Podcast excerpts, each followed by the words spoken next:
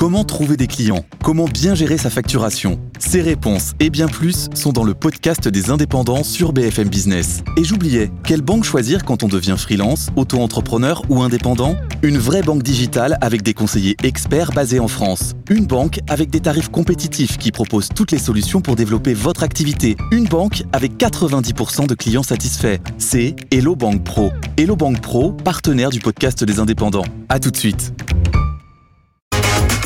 BFM Business présente Sandra Gantoin. 90 minutes business avec vous, la libre antenne de l'économie.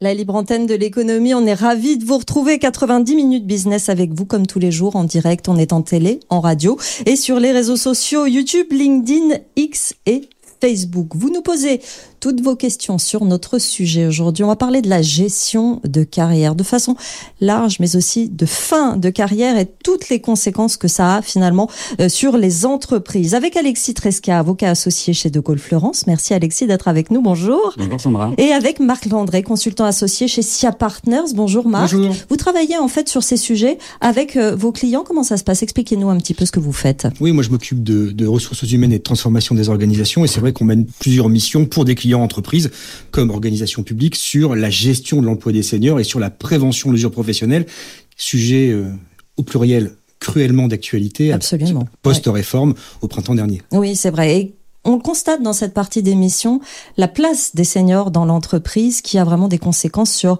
tout le fonctionnement général et sur euh, pas seulement les seniors justement, sur toutes les générations de, salariés finalement, Marc. Oui, parce que pour mieux préparer euh, les fins de carrière, euh, les deuxièmes parties de carrière, comme on dit maintenant, qu'on a à partir de 45 ans en entreprise et dans les organisations publiques, en vérité, ce sont des réflexions qu'il faut avoir et avec des actions à mener dès le milieu de carrière, c'est-à-dire au partir de 40 ans, sur des questions de formation, sur des questions de promotion, sur des questions de mentorat, sur des questions de tutorat, sur des questions d'adaptabilité des postes. Donc en vérité, ça ne se réfléchit pas en fin de carrière, mais dès le milieu de carrière. Et c'est pour ça que toutes les entreprises sont concernées maintenant par la question très tôt. Et je vais vous poser la question à tous les deux. Alexis, vous allez me répondre en premier. Est-ce que c'est un sujet, bon, je, je n'ose pas dire un problème, mais un sujet qu'on a reporté et euh, sur lequel on ne s'est pas euh, attardé jusqu'à maintenant finalement?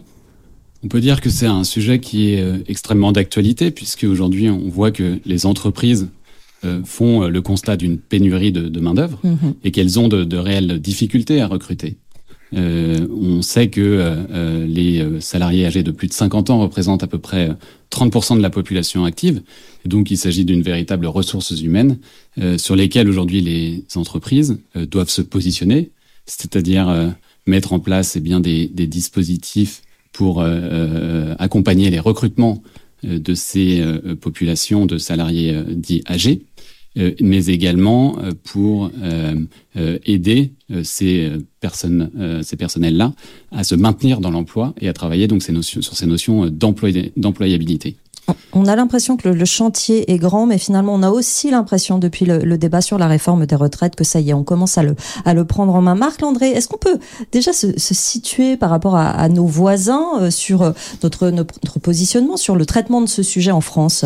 Comme dirait l'autre, c'est mieux que si c'était pire. C'est-à-dire que si on prend en matière de- d'emploi des seniors sur le, taux d'emploi des plus de 55 ans, on est aux alentours de 57% en France. Alors c'est moins que la moyenne européenne, on a à peu près 5 points en dessous de la moyenne européenne, mais surtout on est bien en dessous des tops, des musts, qui sont les pays euh, nordiques, Eh oui. où là on frôle les 70-75%. Mais comme il faut toujours voir le verre à moitié plein, on revient de loin. C'est-à-dire qu'en vérité, on a pris plus de 20 points en 20 ans grâce à l'ensemble des mobilisations, des plans nationaux d'action concertés. Le premier date de Gérard Larcher en 2006 pour mobiliser les entreprises sur l'emploi des seniors. Il y a 20 ans, on était 20 points en moins. Et donc, on a vraiment franchi un, grand gap. C'est pas encore suffisant, mais une partie du chemin est fait. Elle est surtout faite, le chemin a surtout été fait, pardon, sur les 55-59 ans, où là, on est au-dessus de la moyenne européenne. Là où on plonge, c'est après 60 ans, mais parce que historiquement, la retraite depuis 1980 jusqu'en 2018, date d'application de la réforme de 2010, la réforme, enfin la retraite en France était à 60 ans. Ouais. Donc c'est pour ça qu'on a des taux d'emploi post 60 ans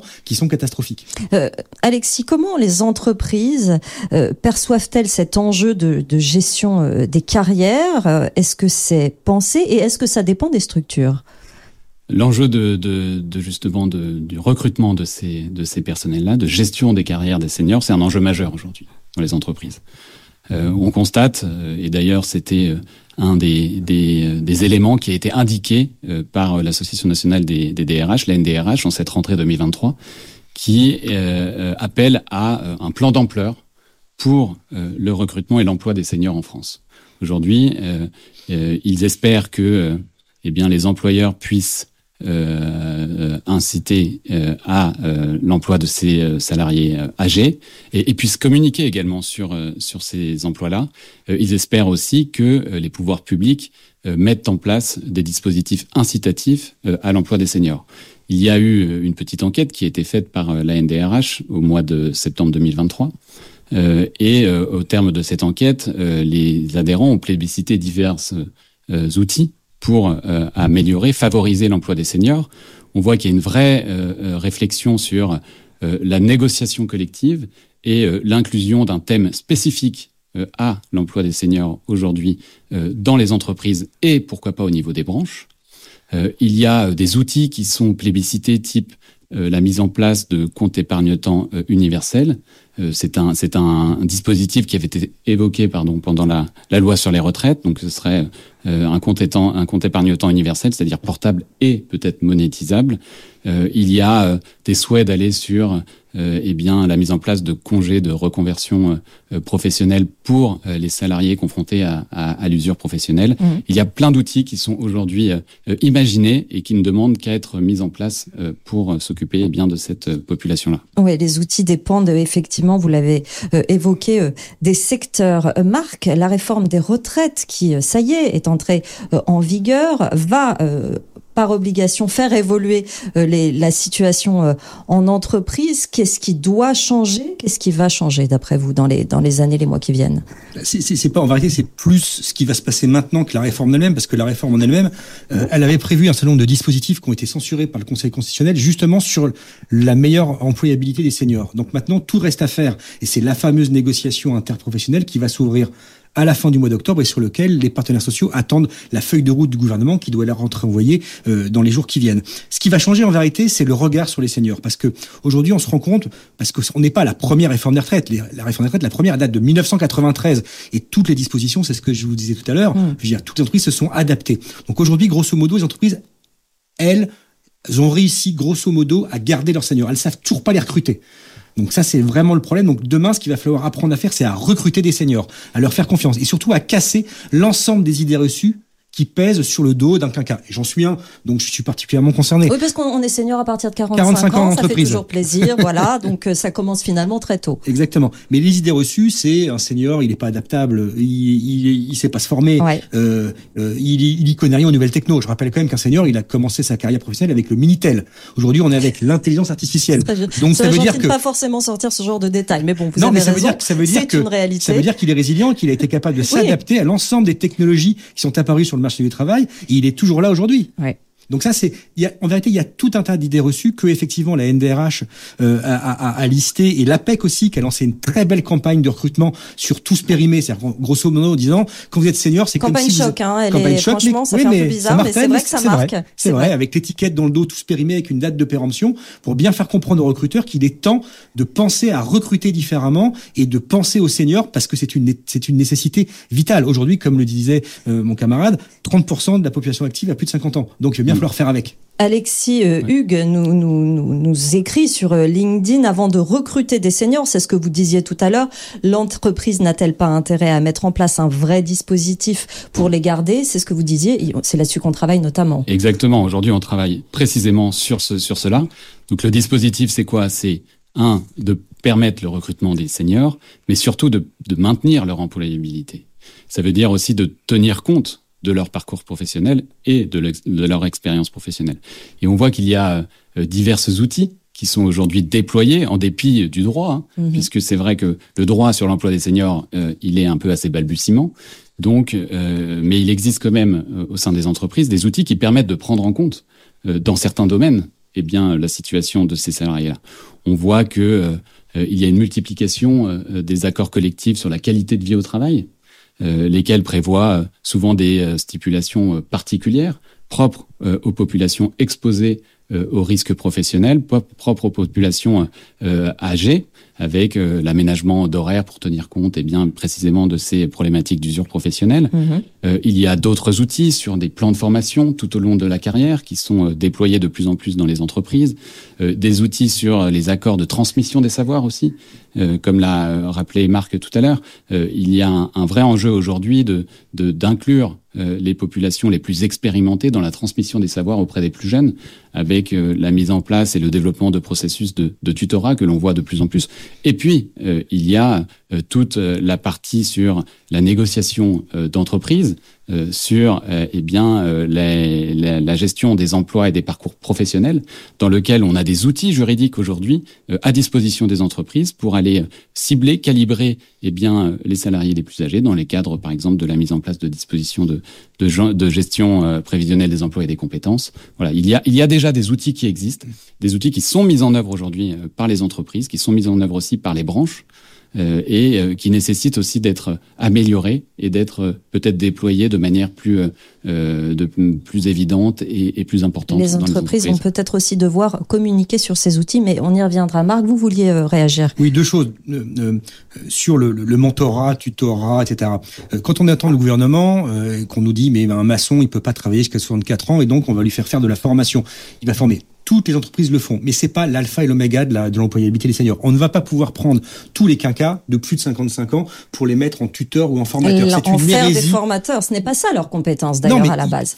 Ils, peuvent le faire parce qu'ils savent transmettre un certain nombre de choses. Ils ont la technique des bons gestes et donc ce qui permet de prévenir l'usure professionnelle ou même d'éviter un certain nombre de risques professionnels mais c'est pas la panacée c'est-à-dire que c'est une mesure parmi d'autres et, et, et, mais il, il serait erroné de penser que c'est la panacée et que c'est la solution à mhm. l'employabilité des seniors. Mhm. Donc plus globalement, euh, chez SIA Partners, on a fait une étude, on a, on a été audité une, une, une vingtaine d'entreprises françaises et internationales sur leurs pratiques en matière de gestion de l'emploi des seniors, comment elles faisaient. Et en vérité, on s'est rendu compte que c'était comme Monsieur Jourdain dans le, jour, dans le, le Bourgeois Gentilhomme, beaucoup font de la prévention et de l'employabilité des seniors sans le savoir et sans le dire. C'est ce que vous dites tout à l'heure, Sandra. Encore va-t-il le communiquer, le faire et le faire savoir. Et elles ne se rendent pas compte, entreprises, de tout ce qu'elles font. Et en vérité, on a identifié une trentaine de mesures type existantes aujourd'hui, essentiellement dans les grands groupes, voire dans les ETI et PMI, qui sont aujourd'hui euh, à l'œuvre, actives en matière de maintien dans l'emploi des seniors. Ça va de l'adaptation des postes de travail à l'adaptation des rythmes de travail, des, des, des, congés supplémentaires. Ça va être sur, comme vous disiez, le mentorat, le tutorat. Ça va être sur euh, l'observation des gestes professionnels.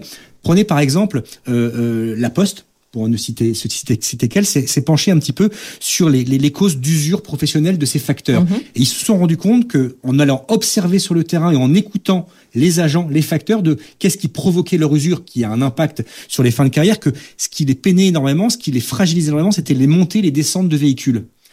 Plusieurs centaines de fois par tournée.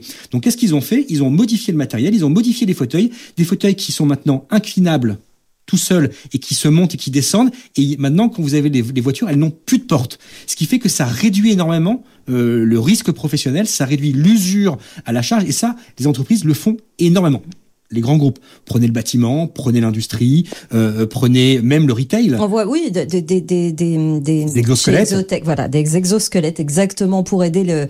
C'est dans, des dans des travaux pénibles évidemment, mais ça veut dire qu'effectivement euh, les actions sont en cours. Elles sont en cours, elles existent. Et prenez, je vous donne, je vous donne un autre exemple. Prenez dans le bâtiment. Le bâtiment, le taux d'accidentologie du travail a été divisé par trois en quelques années. Pourquoi? Parce qu'ils sont allés observer sur le terrain la manière dont les actions étaient faites et qu'ils les ont corrigées. Mhm. Et maintenant, par exemple, dans les grands groupes, vous avez un, échauffement physique au début des chantiers le matin. Vous, ils demandent aux, ouvriers sur place de s'échauffer parce que euh, le corps pour un ouvrier du bâtiment, c'est comme un grand sport, c'est comme pour le, un sportif. Ça se travaille, ça se modèle, ça se chauffe mhm. pour éviter des claquages, pour éviter des accidents. Et donc ça, c'est un tout petit truc qui change beaucoup de choses in fine euh, et, et, et, qui permis, entre autres, de réduire l'accidentologie du travail dans le bâtiment. Trouvez-nous d'autres exemples dans, dans, dans la demi-heure C'est hyper intéressant de voir effectivement comment les entreprises prennent concrètement ce sujet de la fin de carrière pour garder ses talents euh, seniors. Une question de Sylvie sur LinkedIn. N'y a-t-il pas également un problème autour des salaires? Un senior coûte-t-il plus cher? C'est vrai que c'était la réflexion basique qu'il y avait jusqu'à il y a quelques mois encore des entreprises. On va préférer mettre cette personne personne en pré-chômage parce que voilà, mmh. elle ne fera plus partie des effectifs, elle est moins chère qu'un un, employé qu'on va prendre en début de, de carrière. Alexis, qu'est-ce que vous en pensez? Mécaniquement, c'est euh, tout à fait exact. Oui. Euh, maintenant, il y a une conjoncture, il y a une adaptation nécessaire et il y a aussi euh, eh bien euh, l'utilité qu'on en fait, c'est-à-dire que euh, les seniors apportent énormément à, à l'entreprise euh, et aujourd'hui on a besoin de ces ressources humaines peut-être plus qu'avant où il est vrai recruter eh bien un, un salaire quand on, on, était en charge du recrutement il y avait et sans être trop caricatural un peu cette, cette idée que il était préférable de recruter de jeunes talents au détriment euh, de salariés euh, âgés, mmh. mieux rémunérés, euh, difficiles à faire partir quand cela le nécessitait et dont le taux d'absentéisme était réputé comme étant plus élevé. Mais à côté de ça, on voit bien qu'aujourd'hui, il y a un vrai besoin d'utiliser cette ressource humaine, cette ressource humaine qui est fondamentale pour les entreprises. C'est un vrai enjeu. elle le plébiscite de plus en plus. la loi sur les retraites incite encore plus à utiliser euh, à bon escient euh, nos seniors.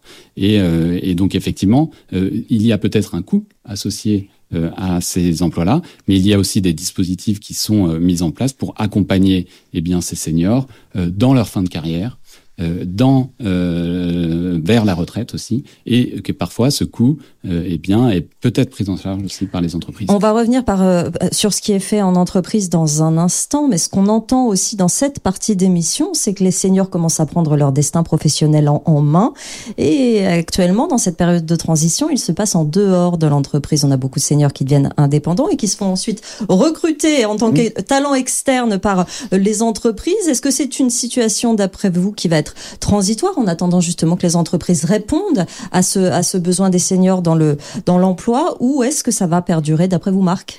Je ne sais pas si ça va perdurer. En tout cas, c'est la conséquence du fait que les seniors ont été éjectés de l'entreprise très tôt, depuis 20 ans. Je veux dire, est-ce que là, il y a une immense hypocrisie, il y a une espèce de consensus généralisé sur la question depuis 20 ans? C'est-à-dire que tant les syndicats, que les employeurs, que, le, que les pouvoirs publics étaient contents de pouvoir se débarrasser des seniors avec des dispositifs de pré-retraite financé par les pouvoirs publics pendant très longtemps. Et, oui. et, maintenant, et depuis maintenant quelques années, on commence à voir, ça change parce que le patronat commence à élever la voix avec des systèmes de pré-retraite déguisés qui étaient payés par l'UNEDIC. Grosso modo, vous avez, vous aviez 57 ans, on vous foutait, au, au, foutait sur le carreau et c'était votre retraite était financée par l'assurance chômage et vous n'aviez pas besoin de chercher de l'emploi. Maintenant, ça a changé pour une raison simple, c'est que la situation sur le marché du travail a évolué. Avant, on était en situation de chômage de masse. Aujourd'hui, on tend vers le plein emploi avec des pénuries de recrutement un petit peu partout et dans tous les secteurs d'activité. Mmh. Donc le regard par rapport aux seniors, qui est une main d'œuvre disponible, a changé. Comme on n'en voulait plus, eh ben ils ont pris leur destin en main, ils sont devenus indépendants, ils étaient force de travail en, en, apportant leur expertise euh, via euh, euh, un travail indépendant. Maintenant, ils reviennent en force sur le marché du travail. Le regard commence à changer parce que toute la société vieillit. Donc on vieillit avec avec les seniors, la société vieillit, vieillit avec ses seniors et donc on commence à les considérer différemment. Et puis je pense à une chose. Prenez les banques ou prenez par exemple la distribution. Euh, on dit toujours qu'il faut avoir des vendeurs qui ressemblent aux gens qui viennent acheter. Prenez le boom du bricolage. Un groupe comme Leroy Merlin, par exemple, il s'est rendu compte qu'il y avait certains rayons qui euh, demandaient une expertise particulière parce que les seniors en retraite, il y en a de plus en plus, du moins les sextas qui, qui basculent en retraite, il y en a de plus en plus qui font du bricolage, qui font du jardinage, aller sur certains rayons. Et donc, ils se sont dit, pour pouvoir leur répondre, il faut qu'on mette en face d'eux des gens qui leur parlent, qui le comprennent, qui ont le même profil, qui ont quasiment le même âge. Donc ils ont recruté en masse des quinquas pour les mettre sur ces rayons à forte valeur ajoutée et à forte, je dirais, euh, euh, consonance économique euh, de, en termes de consommation. Et vous avez donc un développement conjoint, concerté, intelligent entre le besoin de l'entreprise qui va recruter des seniors pour satisfaire une clientèle qui est de plus en plus âgée et qui n'a pas envie de se faire servir par un jeune de 20 ans qui a jamais tenu une bêche dans ses mains. Effectivement, beaucoup de beaucoup de réactions hein, sur ce sur ce sujet. Il ne faut pas forcément euh, former les demandeurs d'emploi, il faut aussi former les entreprises qui n'embauchent pas les seniors et les handicapés, nous dit Eric par mail. Euh, J'ai une question, Alexis. On parle beaucoup de euh, des actions déjà mises en place par les grands groupes, mais on sait que la grande majorité notre notre tissu d'entreprise en France, ce sont les les PME. Comment elles, elles s'approprient cette gestion des fins de carrière, d'après ce que vous voyez? D'après ce qu'on voit, c'est qu'il y a y a une forme de difficulté à s'approprier euh, la gestion des fins de carrière pour, pour ces types d'entreprises. Et ce que l'on perçoit, euh, c'est qu'il y a une attente aussi euh, des entreprises, euh, et bien euh, de la part de la, des branches auxquelles ouais. elles appartiennent. Et que Aujourd'hui, on constate qu'au niveau des branches, la situation n'est pas claire puisque ce, cette, cette problématique même de formation des seniors qu'elle euh, pourrait négocier au niveau de la branche, c'est-à-dire qui s'appliquerait aussi au niveau des entreprises et des plus petites entreprises euh, qui sont dans le champ d'application de ces branches-là, eh bien, on se rend compte que euh, les branches sont hésitantes, euh, attendent un petit peu de savoir ce qui va se passer sur cette question-là d'emploi des seniors. Mmh. elles comprennent et, évidemment qu'il y a eu des réformes récentes qui appellent eh bien à traiter cette catégorie de, de personnel mieux qu'avant. Euh, mais euh, pour l'instant, les, les, dispositifs légaux ne sont pas là. Euh, ils seront peut-être là demain, mais pour l'instant, ils ne sont pas là. Donc, on est plutôt dans une situation d'entre-deux. D'attente. D'attente. Ouais. Euh, avec, comme je l'indiquais tout à l'heure, des dispositifs plutôt ponctuels qui concernent d'ailleurs plus les grands groupes. Mais c'est vrai que la situation euh, des entreprises, des PME, des TPE mmh. est, est euh, plus, plus est moins, moins, moins prise en compte aujourd'hui. Marc, vous êtes d'accord? Oui, on va pas tourner autour du pot. Il y a, il y a un, un, objet euh, qui a été, euh, qui a voulu être inventé par le gouvernement et mis dans cette réforme des retraites qui a été censurée par le Conseil constitutionnel, c'est le CDI senior. C'est-à-dire, c'est vous recrutez un senior, vous avez droit à des, des, des exonérations de cotisation, mmh. non pas retraite, mais par exemple chômage, etc. Donc, c'est pour baisser le coût à l'embauche d'un senior, comme on a depuis 20 ans, mmh. baisser le coût à l'embauche des bas salaires et des jeunes. Donc ça, on sait que c'est une solution qui est sur la table, qui va être travaillée par les partenaires sociaux et que le gouvernement, de toute façon, reprendra dans le projet de loi euh, euh au, au, printemps prochain. Donc ça, ça existe. Mais euh, après, euh, ce CDI senior, comme on l'a fait pour euh, d'autres dispositifs pour des populations qui sont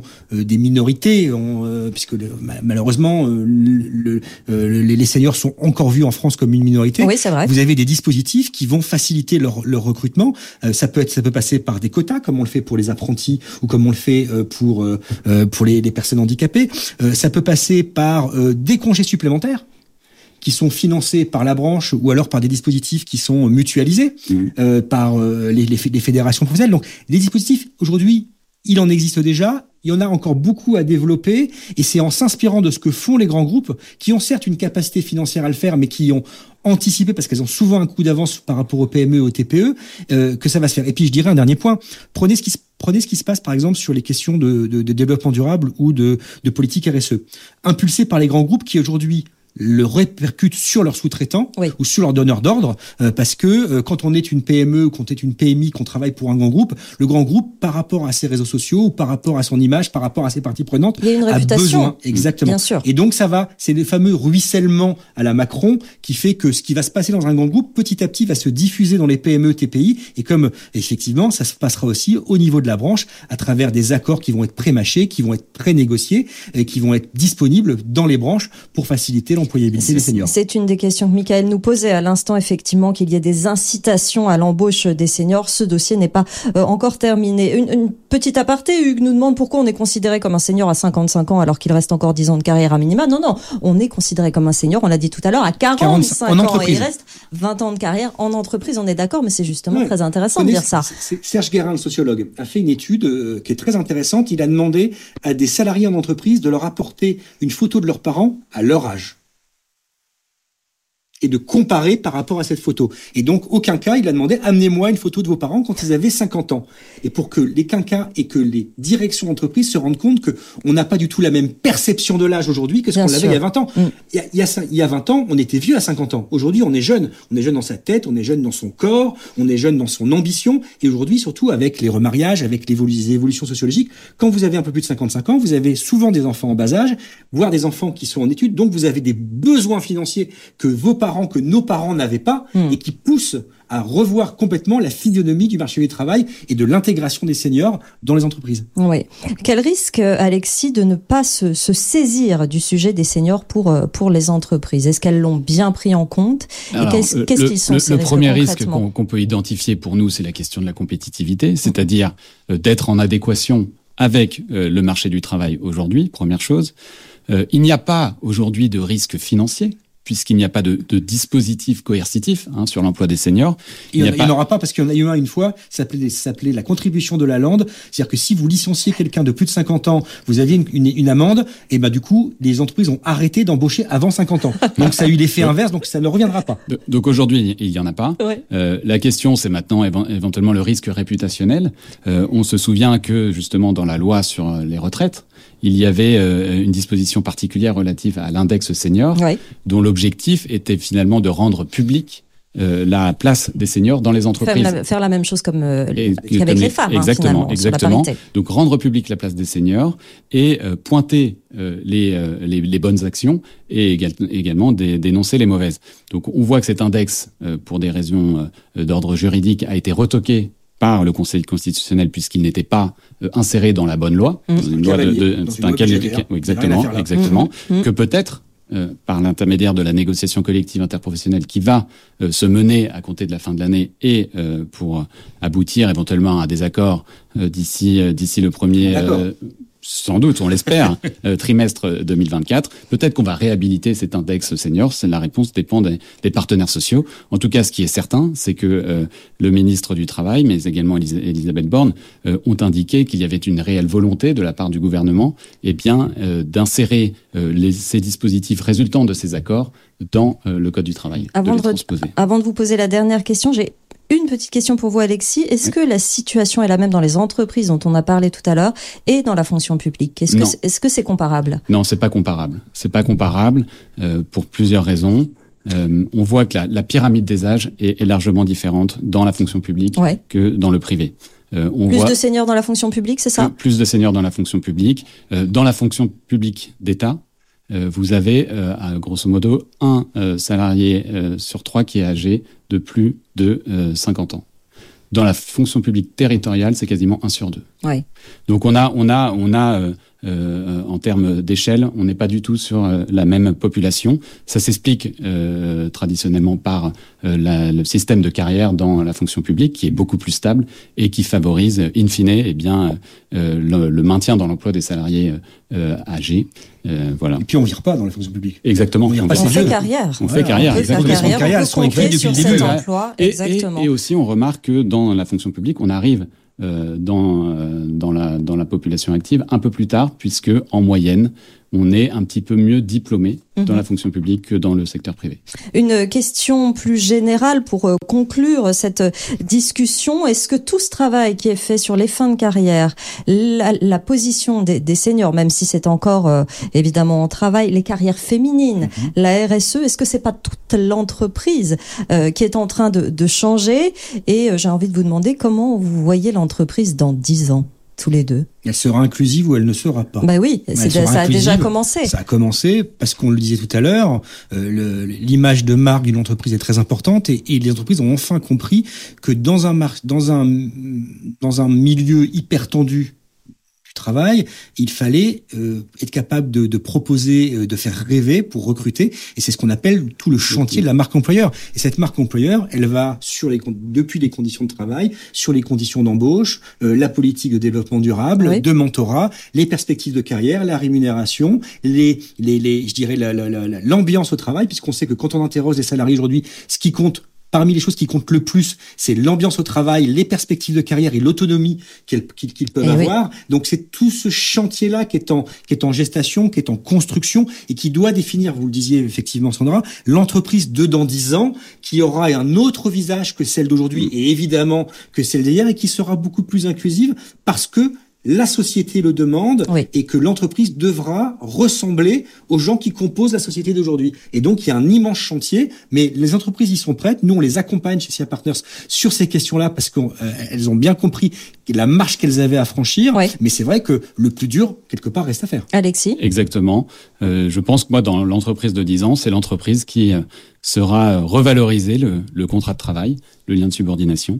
Et donc, ça passe aussi par tous ces mécanismes-là euh, d'inclusion, que ce soit sur les salariés âgés, sur l'égalité euh, professionnelle, sur toutes ces thématiques extrêmement importantes aujourd'hui et qui feront le succès des entreprises de demain. On n'est pas à la fin du, du salariat, comme le dit souvent Jean-Marc Daniel dans cette émission. Euh, vous n'êtes pas d'accord, donc Justement, non. l'entreprise Justement, a ses non. chances. L'entreprise a des chances. Moi, j'ai Bon. beaucoup Jean-Marc, mais là-dessus, on a, un point, on a vraiment un point de désaccord. On a plus de salariés aujourd'hui que ce qu'on en avait dans les années 70. Oui, c'est vrai. Si on compare effectivement et qu'on prend ce recul, vous, a- vous avez raison. On, ça fera l'objet d'une discussion, euh, évidemment. Merci à tous les deux euh, d'être venus nous voir pour cette partie de l'émission. C'est passé très vite. La libre antenne de l'économie, c'est un thème évidemment qui a fait beaucoup euh, réagir et qui concerne énormément de, de personnes. La gestion des carrières, des carrières, la gestion des fins de carrière. Merci Alexis Tresca d'être venu nous voir. Merci. Avocat associé chez De Gaulle Florence. Merci Marc Landré, consultant associé chez SIA Partners. Vous êtes les bienvenus dans cette euh, émission, évidemment. La suite des programmes sur BFM Business, comme tous les jours, les experts jusqu'à 14h autour de Nicolas Dos, puis à 14h, les pionniers chez Fred Mazzella. Passez une très bonne journée sur BFM Business. 90 minutes business avec vous, la libre antenne de l'économie. Vos questions et les réponses de nos experts en direct sur BFM Business.